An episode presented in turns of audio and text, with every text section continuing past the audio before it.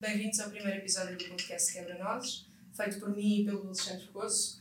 O Quebra-Nozes é um podcast onde procuramos discutir ideias e visões de mundo e quebrar a complexidade dos temas.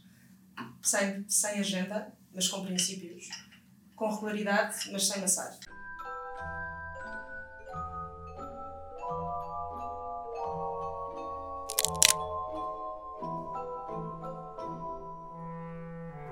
Hoje o primeiro episódio uh, será sobre o futuro do sistema político. Connosco temos Sérgio Sousa Pinto, deputado do Partido Socialista, antigo eurodeputado. Bem-vindo, Sérgio. Olá. Também na sua vida uh, já foi presidente da Juventude Socialista, atualmente é presidente da Comissão dos Negócios Estrangeiros e Assuntos Europeus na Assembleia da República e também tem uma coluna quinzenal no Semanário Expresso, além de desempenhar as funções de presidente da Assembleia Municipal de Sintra, tendo sido sempre eleito e sendo um destacado militante do Partido Socialista. Muito. Muito obrigado pelo vosso convite. Aqui. Vamos agora, vamos agora passar à primeira parte do nosso programa, Sim ou Sopas. Uh, está preparado, Sérgio? Não devo estar.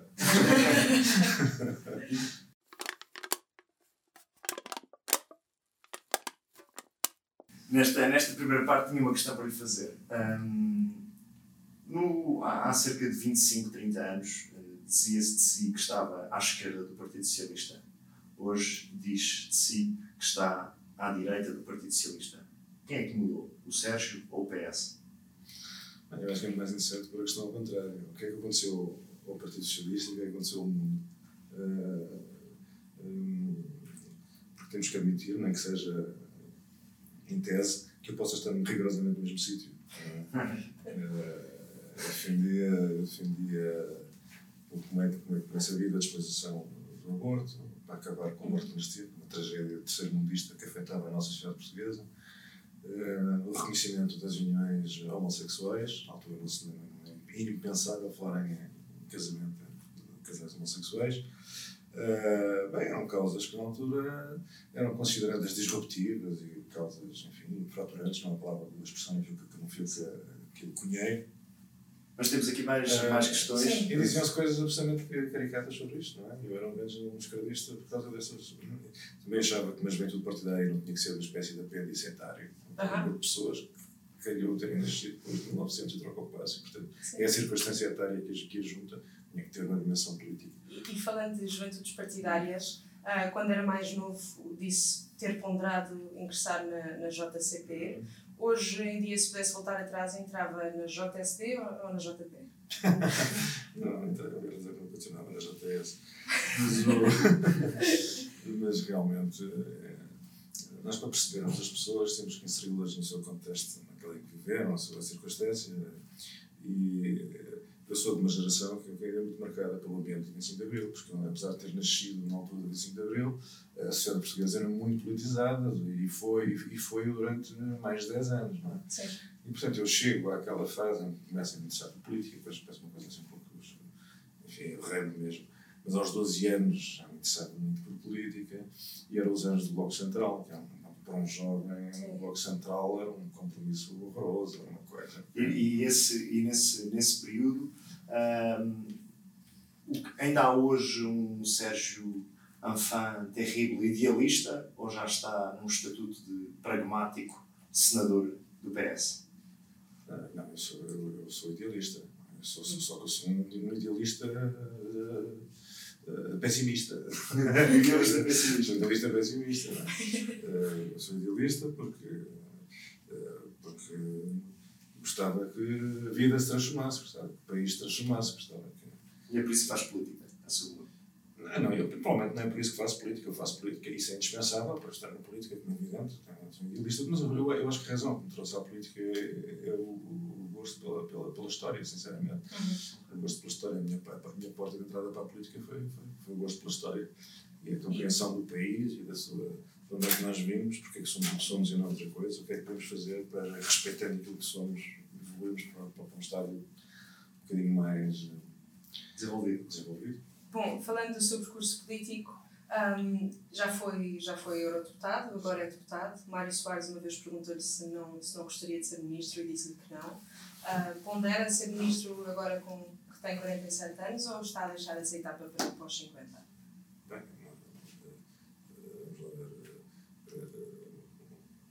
alguém integra ou não o governo Sim. por razões políticas que são muito mais complexas uhum. do, do, que, do que uma análise etária do género. Agora devia claro. ter esta experiência. Eu acho que ser deputado é uma experiência enorme importância e de enorme responsabilidade. Uhum. E nunca achei que a minha vida, se eu não fosse membro do governo, se eu não fosse ministro, eh, perdesse o seu sentido, na verdade. E essa conversa com o Mário Soares tem graça, porque o Mário Soares dizia: Mas você não, você não tem essa expectativa natural no de ser ministro, você tem perfeitamente. E eu dizia: Não, Sr. Doutor, já viu. Uh, eu já escrevi um livro consigo. Quantos ministros Portugal já teve desde o 25 de Abril? Ah, algumas centenas. Tem quando escrever um livro consigo. Claro.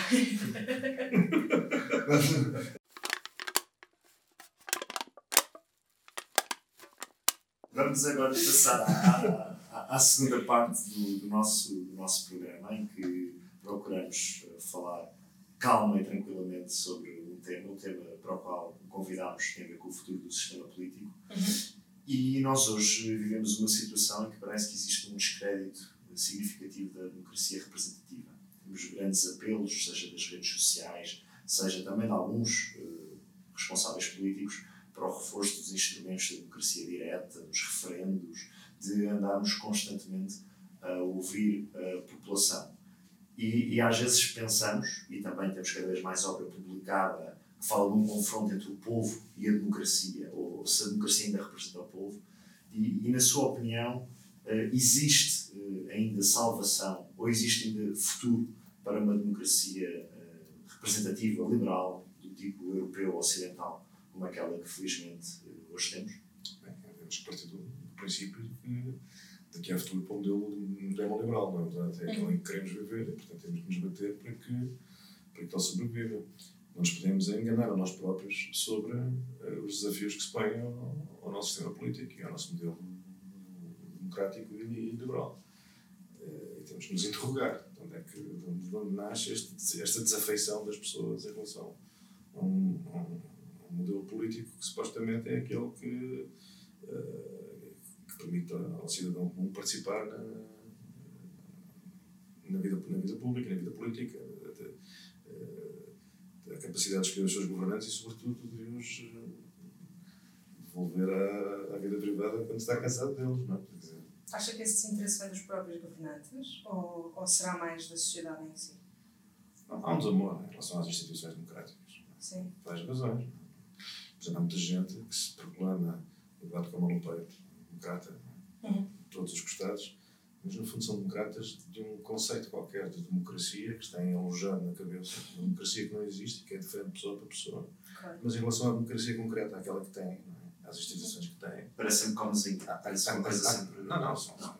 Dizem horrores das instituições, claro. dizem horrores daqueles que as servem, dizem horrores de tudo o que tem a ver com a democracia, causa os repugnantes, esta coisa os políticos deputados, gente que não tem um nível, não tem categoria, não bem, são uma expressão, são um espelho da sociedade. São, são, a uhum. classe política está completamente democratizada. Quer se as pessoas não gostam da classe política, que tipo de gente é que encheria as medidas do, do cidadão exigente? É o país que temos, é uma malta muito, muito representativa. Isso também é uma questão, não é? é há vários partidos que agora puseram nas últimas eleições legislativas uh, que houvesse uma alteração da forma como são eleitos os deputados, portanto, os representantes da, da sociedade. Porque parece às pessoas que são eleitos de uma forma muito partidocrática, quase. Ou seja, os partidos uh, escolhem quem é que vão representar. Um... Sim, há muita gente que acha que a democracia pode ser aperfeiçoada em cima do túmulo do, dos partidos. Ou seja, uhum. nós temos que construir uma democracia destruindo os partidos. Uhum. E depois da sociedade civil uh, vão, vão brotar quadros de espantar. Quer dizer, eh, salvadores. Vamos figuras, quer dizer, toda, há um país amordaçado, de gente, de estadistas que estão impedidos de concorrer para, para, na, na, na, na vida política e de dar a sua contribuição salvífica. Uhum. E uma vez nós, se nós removermos os partidos, não é? É, naturalmente isto vai ser um jardim de, de, de, do Winston Churchill, não é? Sim. Vão nascer nas Serras e Penhascos de Portugal e em Lisboa vão nascer em Castro. É uma, uma, uma forma de estupidez. sim. Sim. Ma- Mas, mas ainda assim, também às vezes, como, como pessoas que fazemos política, também temos de assumir às vezes alguns erros. Ou seja, alguns erros. E, e o que eu penso é. Muitos. Muitos Muitos. erros. O que, o que falha na democracia que nós temos, às vezes, é, no nosso país, é que falhou na- nas aspirações eh, que prometia.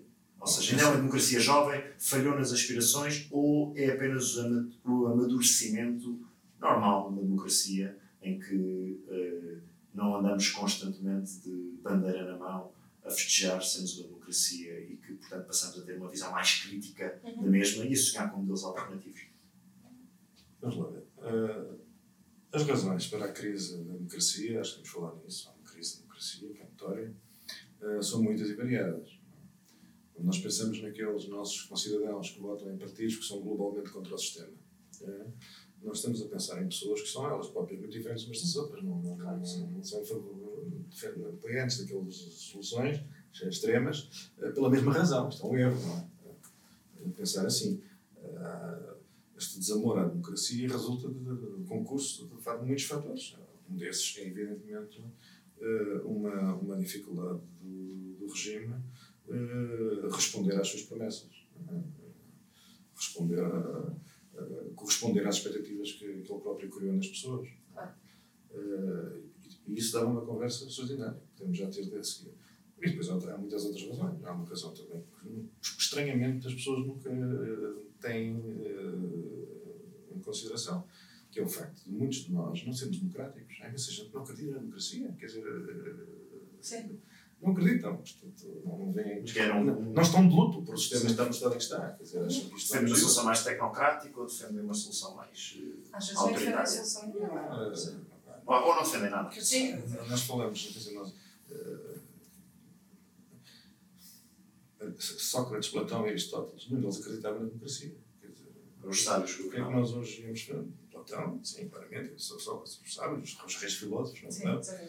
Mas quer dizer, nunca lhes passaria pela cabeça confiar o poder e achar que o bem público pudesse resultar da decisão da multidão. Não, aliás, a forma máxima de, de, um, de um sistema político para Aristóteles, que aliás é um dos pais do nosso sistema agora, era precisamente o governo de um só homem, não é? Esse homem tinha que ser eliminado.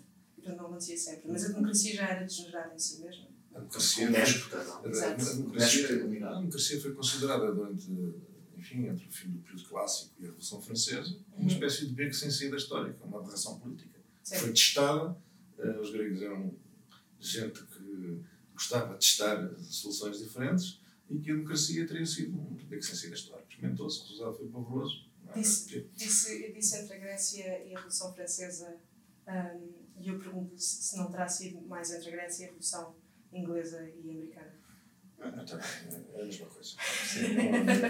Digo, nós- aqui estamos sentados. Somos diferentes partidos políticos. Sim. Todos nós somos filhos da Revolução Francesa. Não é? Todos Claro. nós somos defensores eh, do mesmo, do mesmo quadro de valores, assim, no iluminismo, na, na razão, na, Uhum. na, na noção de contrato social. Eh, Sim. Isto são ideias recentíssimas, recentíssimas, e nunca duraram. Quer dizer, Uhum. a democracia, esta, esta, esta leitura que hoje se faz. Porquê é que acabou a democracia eh, no período entre as duas guerras? Na Europa não havia democracia, havia, havia, havia a França, eh, países nórdicos, a Checoslováquia, tudo o resto eram eh, di- ditaduras. Eram ditaduras porquê? Eram ditaduras, em alguns casos, não siam impostas pela força, a maior parte dos casos tinham o apoio de- de- dos povos. A democracia, na maior parte da Europa, não é? a seguir à Primeira Guerra Mundial, com o desmembramento dos grandes impérios centrais, Sim. aparecem uma série de novas nacionalidades que não- em que a democracia não sobreviveu, não, via, não se revelou viável, acabou em toda a parte, não é verdade? Uhum.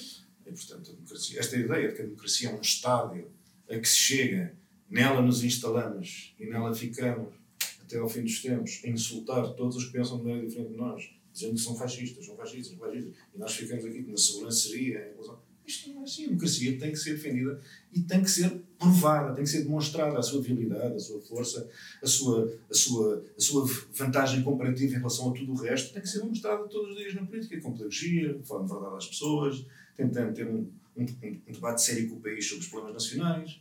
Quando não se faz isto, não é? quando se prescinde de fazer isto, nós estamos a fazer uma espécie de é uma evolução cultural. Nós estamos a, a convencer. Lá vem este discurso, estas patetices, estes refrões não querem dizer nada, estas, esta maneira que a realidade é de tal maneira distorcida que já não tem quaisquer correspondência com aquilo, com aquilo que efetivamente é uh, a vida das pessoas, os problemas do país. Quando se instala um mundo retórico de fantasia que não tem correspondência com a verdade, isto também cria nas pessoas a ideia: precisamos de verdade, precisamos de verdade, precisamos de inventar a verdade, precisamos de fazer escolhas com base em informação verdadeira, não com base em mitos, em mitos em fantasias. Uhum. E na sua opinião, acha que os portugueses conseguem escrutinar uh, e conseguem entrar nesse diálogo de debates complexos? Ou a nossa jovem democracia, e se olharmos no grande período histórico de Portugal, tem uma experiência recente de democracia no, no início do século XX, com a, pode ser ao, início, ao século XIX, a monarquia constitucional. constitucional, pode ser ali à Primeira República e depois, agora, desde 25 de Abril. Somos um povo que consegue eh, entender essa questão de discutir os problemas do país sem ser sempre com chavões ou com acusações de tu és fascista, tu és isto, tu és aquilo, quando, ou seja, quando às vezes só estamos a dizer aquilo que pensamos. E, e, ou seja, não temos um debate muito infantil. Um debate muito infantil. Sim, temos, mas, mas as pessoas não, as pessoas são perfeitamente capazes não só de acompanhar como de participar. Aliás, a única maneira de as trazer a, a, a, a uma cultura democrática é, é, é, é ter um, um, diálogo adulto com, com elas. Na verdade, não há outra maneira, não é possível, não é possível fazer outra maneira. São as pessoas quando veem sempre as mesmas, quer dizer, os mesmos refrões repisados e repisados e repisados, não é? Isso advém da classe política. Acha que é um. A classe política é uma coisa. Qual classe política? Esta classe política, este momento. Sim, não, não, a classe política assim. Eu, eu já acho... políticos diferentes, não sei se vocês forem ouvir, por exemplo. Sim, vocês, para, para, para, não parecer mal, não vou falar nas, nas, grandes figuras da nossa democracia do Partido Socialista, mas vocês já, já tiveram a curiosidade de ouvir uma entrevista ao Francisco Sá Carneiro. Uhum. Quer dizer, em 1980, numa altura em que o país tinha quase 30% de solver, analfabetos, uh, ver um político que não faz concessões e que, se, que fala e que se dirige à inteligência das pessoas. Claro. Pronto. Essa também é uma função dos políticos, não é? Podia falar de muitos políticos, estou a falar deste, porque não, não, era, não era caso isolado, como é evidente. As pessoas falavam das suas. Havia, havia ideias sobre o país, uma ideia sobre o país, ideias alternativas, eh, em muitos aspectos, como é evidente. Uh, mas o que se tentava era fazer um diálogo pedagógico, um diálogo pedagógico, esclarecedor, em que as pessoas percebessem as escolhas que verdadeiramente estavam disponíveis, porque nós não temos tudo. Nós, nós somos um país pequeno, um país dependente, muito dependente do exterior, uma economia aberta, uh, um país cuja a nossa sobrevivência nacional quase de mil anos é o resultado de uma teimosia extraordinária e nós pagamos um preço por isso, no nosso bem-estar, no nosso nível de vida, no nosso desenvolvimento. Há um preço que nós pagamos pela nossa obstinação em sermos independentes. Uma obstinação, aliás, que eu subscrevo inteiramente. Mas isto é uma escolha nossa, não é? Uhum. Uma escolha nossa. Fizemos a nossa, a nossa exiguidade dos nossos recursos, não é? nos obrigou a fazer coisas que outros não, não tiveram necessidade de fazer. E, portanto, também não entraram para a história universal como nós entramos, empurrados pela pobreza e pela necessidade. Não? Um país que não, não conseguia alimentar a sua Desde os romanos, que os países não conseguem alimentar. Uma das razões da, da, da resistência dos povos eh, desta, desta parte da península ao ocupante romano é que uh, a, a, disputa pela terra é uma disputa de, de sobrevivência. Uh, uh, aceitar o domínio do Roma nas partes mais viáveis do, do território era, era, era a morte pela, pela, pela, pela fome, era preciso disputar, lutar pela vida. E depois fomos lutar pela vida para a Norte da África e para a Índia. Isto é o que Portugal faz uhum. uh, na, sua, na, sua, na sua firme determinação de existir. E, e hoje, política. E, e hoje, política. e hoje, hoje, quando estamos em Portugal, 2020, membro de pleno direito da União Europeia, um, existe às vezes a noção de que nós chegamos um pouco atrasados à maior parte dos debates, à maior parte dos problemas que surgem na Europa Central, na Europa desenvolvida, como por exemplo agora, recentemente, existe uma grande preocupação com o populismo. E o populismo, na sua visão, é algo que já cá estava, a minha opinião é que já cá estava, e já cá estava uh, na extrema-esquerda. Portanto, o populismo era quase que institucionalizado por forças políticas com tradição na democracia portuguesa Uh, mas também há muitos que dizem que é um fenómeno novo. E, portanto, nós agora, nomeadamente com a extrema-direita ou com a direita radical e populista, é que temos é, finalmente o populismo em Portugal. E sabemos que durante muito tempo assistimos àquelas notícias que nos diziam que Portugal ainda é uma ilha isolada do populismo. na sua opinião, qual destas teses é que vinga mais? Já cá estava ou uh, só chegou agora? Eu acho que o populismo uh, faz parte do modelo democrático. É? A democracia grega era translocadamente Não é? Uhum. Uh, o Demóstenes, grande figura democrática, acusava às vezes um adversário político seu, Sim. acusava a mãe dele de ser proprietário de um bordel que operava num cemitério. Quer dizer, a vida política grega, para os nossos padrões de hoje, era uma imundice. É? Ataques pessoais.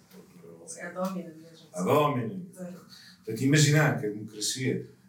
Mas quer dizer, nós temos aqui períodos da história europeia em que havia uma democracia de cavalheiros. Uma democracia de cavalheiros. Que é, que é aquilo que às vezes. Uma, ficamos com a ideia que o sonho do povo é ser corrido dos lugares de influência e poder e voltar a ter os, os velhos oligarcas e terratenientes uh, outra vez, gente elegantíssima, não é? de outras maneiras, que até nem precisa de receber ordenado, porque, como é evidente, são, fazem parte da, da, da, da oligarquia social, como acontecia no caso inglês, não é? Uhum. Eh, quando, quando, quando os primeiros deputados eleitos pelo Partido Trabalhista chegam a Westminster, não havia salários, não podiam exercer o seu mandato quando o Marquês de, de Salisbury, é evidente, não estava nada preocupado com, com, com, com os abonos de, de, exercer toda a família dele desde, desde, desde a Idade Média, que aceitava o privilégio como outro lado da sua, que não era responsabilizado perante o país e perante o rei, porque aquilo era uma espécie de obrigação que impendia sobre aquelas dinastias escolhidas para, para, para destinadas ao governo e ao mando. É? Uhum. De repente chega um filho de um, de um, de um mineiro do, do uhum. norte, não é? Para exercer o seu mandato, foi escolhido pelo povo. Eram criados, eram, os, eram os sindicatos que pagavam, que davam dinheiro aos deputados para eles poderem exercer os seus mandatos. Agora estamos ao contrário, a democracia é os políticos, têm privilégios, têm salário, deviam receber o salário mínimo, idealmente zero. E se aparecer um político diga, prescindo do meu salário seguramente deve ter fortuna pessoal, ou então recursos que ninguém sabe que é isso, fecha Sim. O povo diz: se isto não é um homem desinteressado, que é um homem desinteressado? Porque é um novo Marquês de Salisbury, só que já é um Marquês de Salisbury que não tem nem cultura, nem nível, nem categoria, nem nada. O política quer o poder, sabes porquê? Mas, mas não acha que viver da política, uh, essa questão de, de viver de salários da Assembleia da República durante toda a vida e não ter outro, outro fundo de rendimento, uh, não acha que isso pode facilitar, em certos casos, à corrupção, no sentido em que se eu recebo uh, o ordenado da Assembleia da República, não tenho outro, uh, nunca fiz mais nada na vida, portanto não tenho outra experiência profissional. Se sair da Assembleia da República, uh, não sei o que faço. se me perguntarem, se me disserem para fazer X, sob a condição de se não o fizer, sair das listas nas próximas eleições, não, não creio que uma pessoa que sempre viveu da política está mais apta a aceitar essa, essa corrupção. É, não. A experiência diz o contrário. É. é. O que eu vejo, eu vejo uh, quando nós olhamos para aquelas pessoas que eram verdadeiramente políticos profissionais, não é? Sá Carneiro era um político profissional, Mário Soares era um político profissional. Sim. Uh, Álvaro Penal. Álvaro Penal, político profissional. O Passos Coelho, político profissional. O António Costa é um político profissional. Quando olhamos para os políticos profissionais, Quer dizer, nós, alguém tem dúvidas que algum, alguma destas personalidades que, que, eu, que eu nomeei uh, uh, poderia desempenhar qualquer profissão na respectiva área no privado? Passa pela cabeça de alguém imaginar, só, só, só pessoas que vivem fora da realidade, ou, ou não sabem o que é o setor privado, ou não sabem o que são as universidades, é que pode pensar que essas pessoas é por falta, olha, Sá Carneiro e Mário Soares, coitados, em virtude das suas naturais diminuições, lá, lá, lá, lá, lá, fizeram carreira na política, como antigamente, nas famílias titulares, o segundo filho ou o terceiro iam para a tropa ou para padres, porque, enfim, não nada. E o doutor Soares Sá Carneiro, a segunda vitória falta de talento, insuficiências culturais, poucos estudos, preguiça, lá foram eles formar a Segunda República. É é Há uma coisa que eu posso garantir: a história da humanidade e a história das, das grandes nações e as grandes figuras da história universal não eram pessoas que Uhum. Trabalhava no escritório da parte da manhã e fazia política da parte da tarde. E, e, é, e é por isso também que muitas vezes ouvimos uh, a sua voz uh, contra aqueles que querem uh, impor a exclusividade na Assembleia da República. Eu, eu, Ou que demonstra algum desconforto da sua parte. Eu sobre isso já, já, já, já, A minha posição inicial era totalmente idealista. Ou seja, eu pensava qual é em abstrato o melhor modelo. Pareceu-me que o melhor modelo era um modelo em que as pessoas pudessem manter uma atividade profissional na medida do possível. Eu acho que é quase impossível. Enfim, há também as pessoas todas iguais, não é? Tentar conciliar, isso era o ideal. Mas as coisas atingiram um patamar tal que eu já não acredito nessa possibilidade. Agora acho que até se se criarem condições de, uh, tendentes a, a, a, compatíveis com a exclusividade, acho que, acho que é preciso mexer no sistema, o sistema como está. Acho que nem vale a pena perdemos mais tempo a debater o futuro sistema político. Quer dizer, ou, ou, se enfrenta o problema das, do estatuto dos titulares dos cargos políticos no nosso país, não é? que por razões de chantagem populista e de, e de amor imoderado à demagogia não são, não são encaradas nem são tratadas. Acho que, acho que é uma questão prejudicial, quer dizer, não vale a pena pensar mais no sistema político, acho que é uma questão realmente. Quando olha para o futuro do sistema político, se consegue identificar dois, três grandes desafios que teremos na próxima década, na próxima 20 anos? Temos, vamos lá, voltemos à grande questão que há bocado iniciamos e depois entramos numa, ou entrei eu numa digressão qualquer. Uh, o, o, o, regime uh, criou expectativas que não cumpriu. Uhum. Por exemplo, a minha geração. A minha geração criou a expectativa uh, de que nós íamos entrar num processo de convergência com a União Europeia, que nós viveríamos já de forma muito parecida com uhum. os países mais desenvolvidos da Europa e que seguramente os nossos filhos já viviam num mundo completamente diferente do que nós vivemos. Teriam a possibilidade de ter as profissões para as quais estão vocacionados, em vez de terem aquela que lhes garante o salário no fim do mês para pagarem uma casa, no caso de.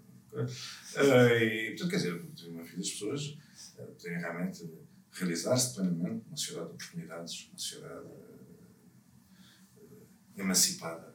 Isso aconteceu. Emancipada do Estado. Uma sociedade em que que anda toda de joelhos, porque uma maneira ou de outra a marmita só se, só se enche com a intervenção dos contribuintes, que não, um país de facto, uma economia privada pujante, que alimentasse esse, esse pluralismo social, na opinião, na enfim, já não era para nós. Uhum. Mas os nossos filhos iam viver nesse planeta. uh, seria para a minha geração e da, da Maria. Sim. Sim são um bocado velhos para serem meus filhos, não é? De qualquer maneira. Uh, Tinha sido um pai novo. Pronto, mas de qualquer maneira. Mas havia essa. Havia essa nada, isso cumpriu, não, isso cumpriu. Não foi, não foi a nossa, não foi a minha geração, não foi a geração que imediatamente antes de mim, tomou um conjunto de decisões que, uh, que terão concorrido para, para a situação em que o país está. Uhum. Decisões que não, tão, não, não foram certamente as melhores. E, e, e portanto, este, isto, isto provoca nas pessoas uma frustração e ressentimento. Não é? Claro. Ressentimento. Hoje em dia, uma parte importante da classe média portuguesa, aquela que tem, uh, que dispõe de recursos que a esmagadora maioria dos portugueses uh, não tem, porque a nossa classe média é uma classe média pobre, não é uhum. evidente, nós chamamos de classe média porque, enfim. Uh, vermelho. Não, é uma classe média muito pobre, quer dizer, quando, quando nós vemos, nós temos um país. Mas só, quer dizer, para nós, classe média é quem paga impostos. Pagas impostos, ganhas o suficiente para pagar impostos, para a uhum. classe média.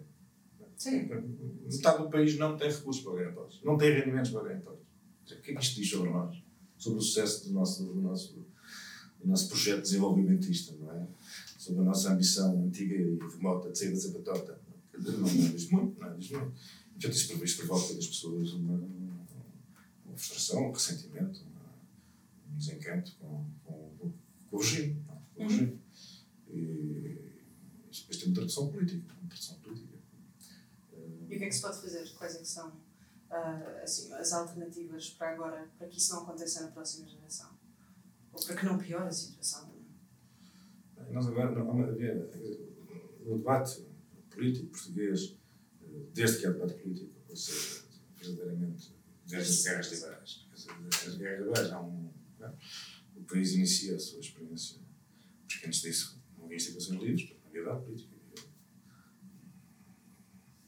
Havia, um debate interno. À corte. Havia um debate. Um debate entre. Bom, e. O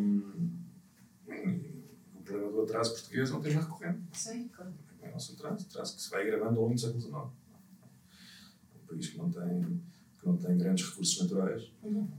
não tem fontes energéticas, não tem petróleo, nem carvão para a produção industrial, eh, tem solos, solos, solos pobres, solos superficiais, solos, eh, clima mediterrâneo, as chuvas irregulares, quer dizer, não podia ser uma potência agrícola que gerasse os, os capitais necessários ao investimento na, na indústria. A indústria depende sempre da importação de matérias-primas, o país não as tem, portanto, as margens de lucro vão sempre reduzir. Quer dizer, eh, estas, todas as teorias que atribuem a fatores culturais o nosso atraso e do sul mediterrâneo em geral, sinceramente, eu não, não, não sou sensível. Não, Não. É evidente que há uma época protestante, é um espírito do capitalismo, mas os, os nossos problemas não têm nada a ver com isso. Se nós tivéssemos carvão e aço, com, com o catolicismo, com. Max Weber não se aplicava. Não, ricos éramos ricos como os outros, mas não tem qualquer de. Acho eu, é a minha opinião. E a educação aí. Salvo melhor Porque só, ainda, ainda hoje estamos a corrigir um atraso face à Europa, eh, Estamos. diz a respeito a qualificações, nomeadamente qualificações superiores. não é? Ou seja, temos vindo paulatinamente, eh, desde 25 de Abril, a conseguir escolarizar e até depois a graduar mais pessoas, mas a educação ainda continua sempre a ser um fator eh, Sim, eh, Chave. Quer dizer, a escol- a escolarização eh, é daquelas poucas áreas onde nós sabemos que as políticas públicas podem fazer a diferença. Portanto, é preciso concentrar recursos onde, onde, onde, onde sabemos que alguma coisa vai efetivamente eh, ter, ter consequências. Não é? Sim, ter frutos. vai ter frutos, vai ter frutos, não é?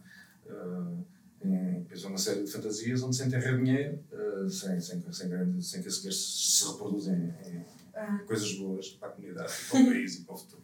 Mas a educação, pronto. Mas também a educação também temos que ter uh, um certo ceticismo em relação àquilo que se pode esperar da educação. Não é? Nós não esquecemos que o nazismo na Alemanha ocorre numa altura em que o, o povo alemão era o povo mais escolarizado da, da, da Europa.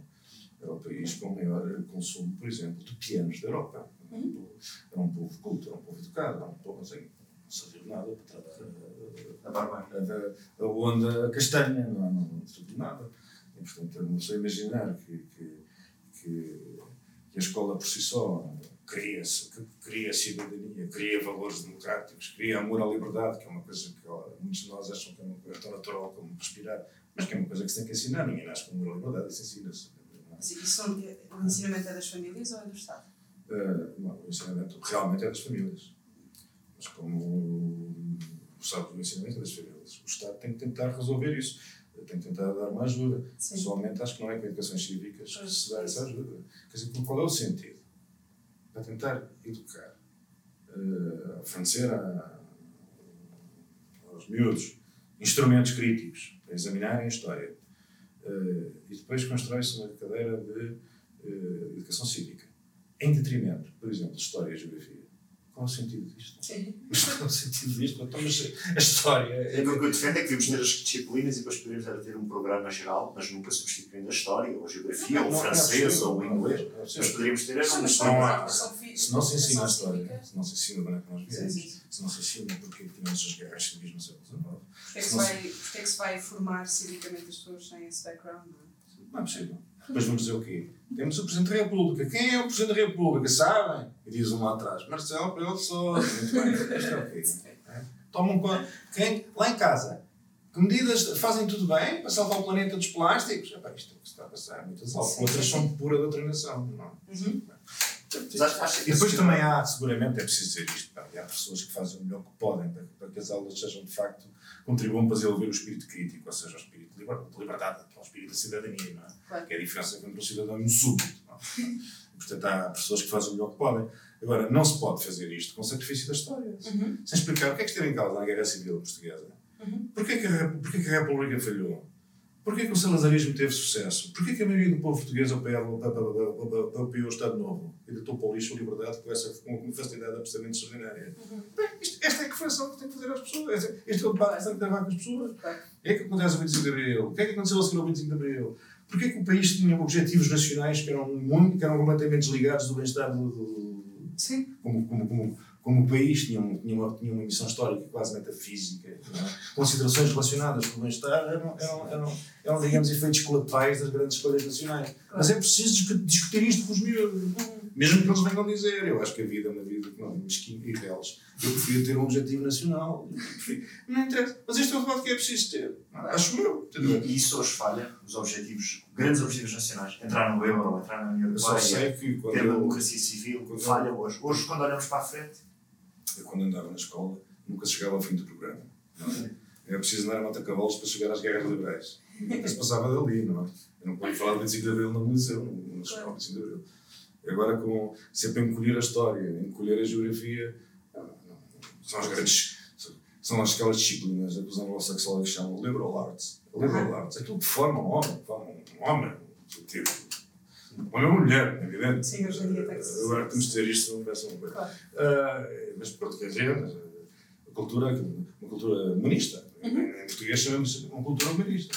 É? Nós, em dia, nós já conseguimos coisas extraordinárias, que temos um que é um físico nuclear de reputação internacional, e quando batemos política com ele, parece um trabalhador das obras, porque não, porque é um, é um a, escola foi, fez dele um, um, um técnico de primeira grande, de primeira água, não, não humanista, não um homem da Renascença. Não, não, não precisa de ser um homem da Renascença, precisa ter uma, uma, uma, uma Geralmente são todos tecnocráticos e que acham que isto há soluções técnicas para tudo. São estúpidos os políticos, não percebem que há soluções técnicas para tudo. Isto, isto é o quê? Isto é um estado de incipiência cultural e filosófica, não é? Não se pode resolver assim para se ver na bica. Mas quer dizer, o, e, e, e diz isto e com razão. As famílias são realmente de, uhum. aquelas crianças que são educadas a pôr tudo em causa e a duvidar e a interrogar-se e a desconfiar da sua própria opinião e a achar que às vezes as nossas certezas são provisórias. Uhum. Quer dizer, isso é que forma um espaço, um espaço público. Sim, um. É? Gente independente, gente, gente, gente com voz. Gente com voz, não. O que é um político? O político é uma pessoa com voz. Uhum. Se um político não tem voz, uma pessoa E a princípio com pensamento próprio. Sim, claro. É o que contribui, não é? O que é que traz uma pessoa à vida pública? Não tem pensamento nenhum. Quer dizer, é um tipo de ter horror a canos e aspirar a ser canalizador. Ou ter horror à água e, e ódio às fugas e querer ser canalizador. Quer dizer, o que faz um político é ser o feliz proprietário da sua própria voz, uma voz uhum. própria, audível e diferenciadora, não é? Uhum. Diferenciadora. Que as pessoas possam confiar e dizer, eu conheço aquele tipo. Aquele tipo tem um pensamento que é aquele, concordo ou não e tal. Ah, eu testo esse tipo. Mas testa é porque já tem uma ideia qualquer sobre ele, em relação ao qual se posiciona. A maior parte dos políticos hoje em dia são pessoas de quem não podemos nem gostar nem desgostar, porque não, não sabemos porque pensam. Não sabemos, nem sabemos. Considera-se, eh, então, cada vez mais um pessimista após esta conversa. Não, não me considero pessimista, sou pessimista. Sou um pessimista. Uh, mas o, o Gramsci, uma frase admirável, é? que ele dizia: Eu sou um. um como é que ele dizia?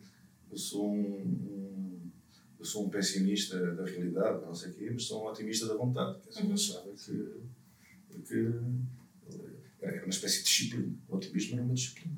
Claro. E a verdade é que quando nós olhamos para, para a história. Uh, nós não podemos, apesar de todos os. Nós, enterrados no nosso tempo, na nossa circunstância, às vezes perdemos de vista os grandes, as grandes tendências da história. E nós não podemos negar o progresso. O progresso foi absolutamente extraordinário. Não é em relação à, à nossa natureza humana. Somos iguaizinhos, ou, ou Platão e Aristóteles, embora, enfim, menos dotados talvez, mas somos fundamentalmente iguais. Agora, a técnica, a ciência, a maneira como compreendemos, como, como, como, como criamos uma sociedade em que procuramos que as pessoas acedam a condições mínimas, materiais, para terem uma existência digna, propriamente humana. Não é? Uhum. A compreensão que temos da liberdade, que é bem, se uns têm tudo e outros não têm nada. A liberdade é que tens que não têm nada, não têm nenhuma, não é verdade? Quer dizer, tudo isso são progressos, há um progresso moral, um progresso filosófico, isso tudo existe. A natureza humana é a mesma coisa, não? o que é que nos interessa verdadeiramente? O que é estamos nesta literatura? Trata dos grandes temas relacionados com a natureza humana. Não? É? O amor, a morte, o medo da morte, o sentido da vida, que estamos cá a fazer. Sim, o amor filial, o amor aos nossos filhos, a, a dedicação. São, são os grandes temas da, da experiência humana, a inveja, o ressentimento, a vingança. Pronto, a literatura está puxada disso. Mariana, mais alguma questão? Eu, eu por, por agora, não. Acho que podíamos passar às questões. Ah, nós fizemos um questionário online e recebemos bastantes questões ah, para o Sérgio e, e escolhemos uma. Ah, não sei se. Sim. Podemos passar então à, à, à, terceira parte e à última parte uh, do nosso podcast com, com o Sérgio. Uh, uma aqui que se chama o Já Sem Nós.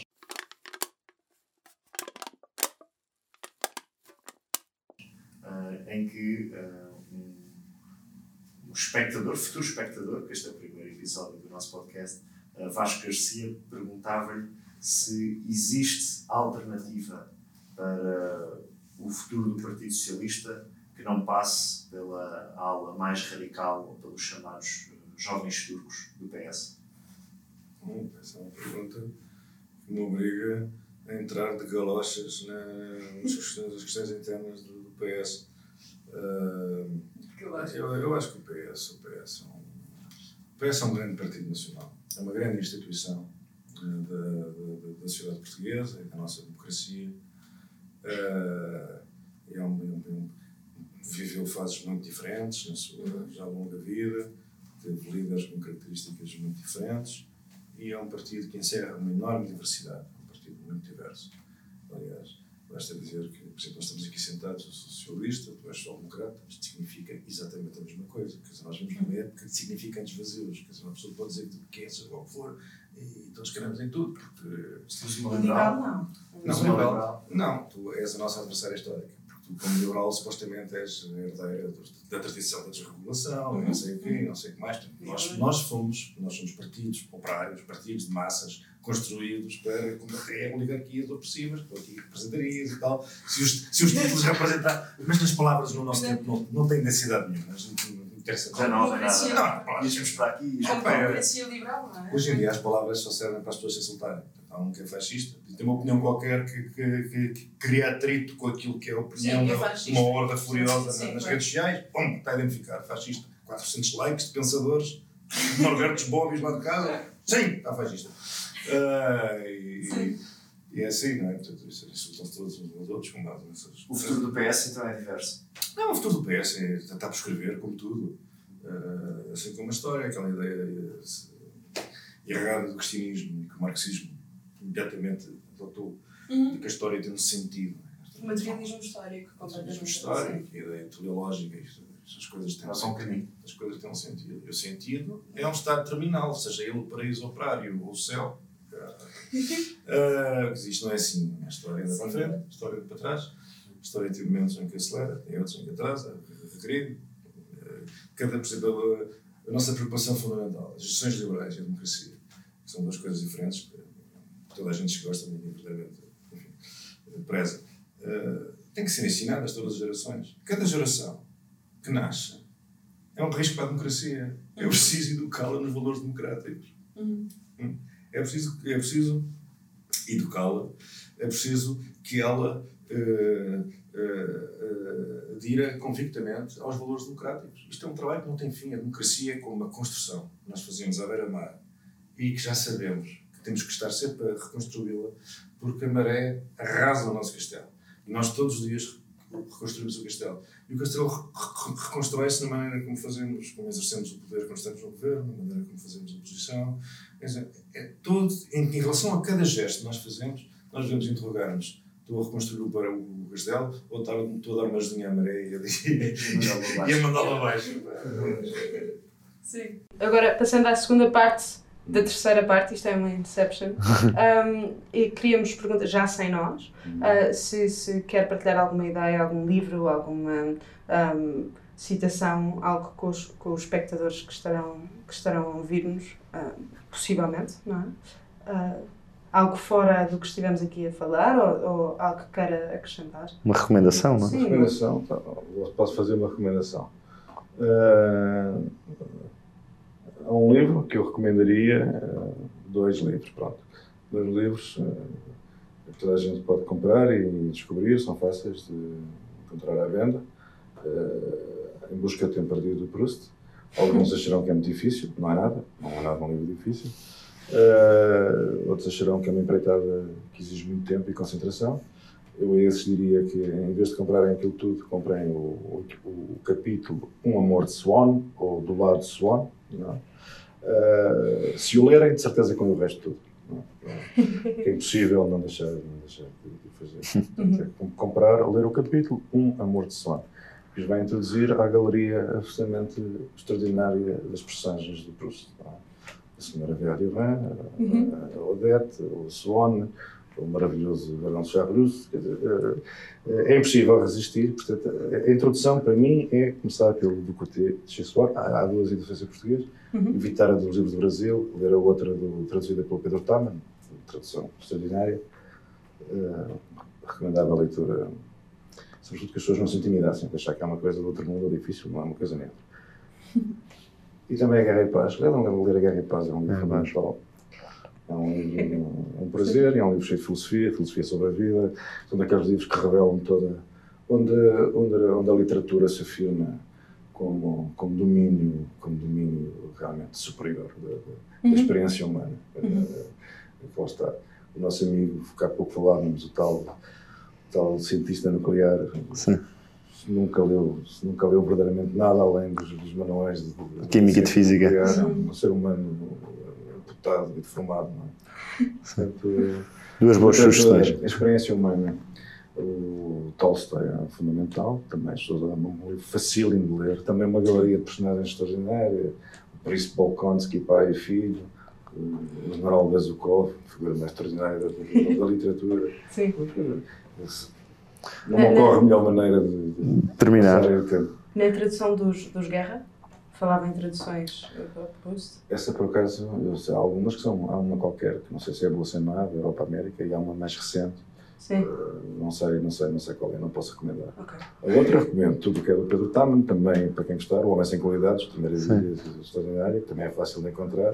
Muito bem, já ficamos com uh, três uh, sugestões, recomendações de. Sim, risco zero, porque. Sim, dizer, são, Sim claro, são, são, são, são óbvios, são, livros, são, são, são recomendações Sim. óbvias. Foram as sugestões de Sérgio Sousa Pinto, uh, o primeiro convidado do nosso podcast, organizado pela Maria Castelo Branco e por mim, e que prometemos continuar ao longo dos próximos tempos a trazer mais convidados interessantes.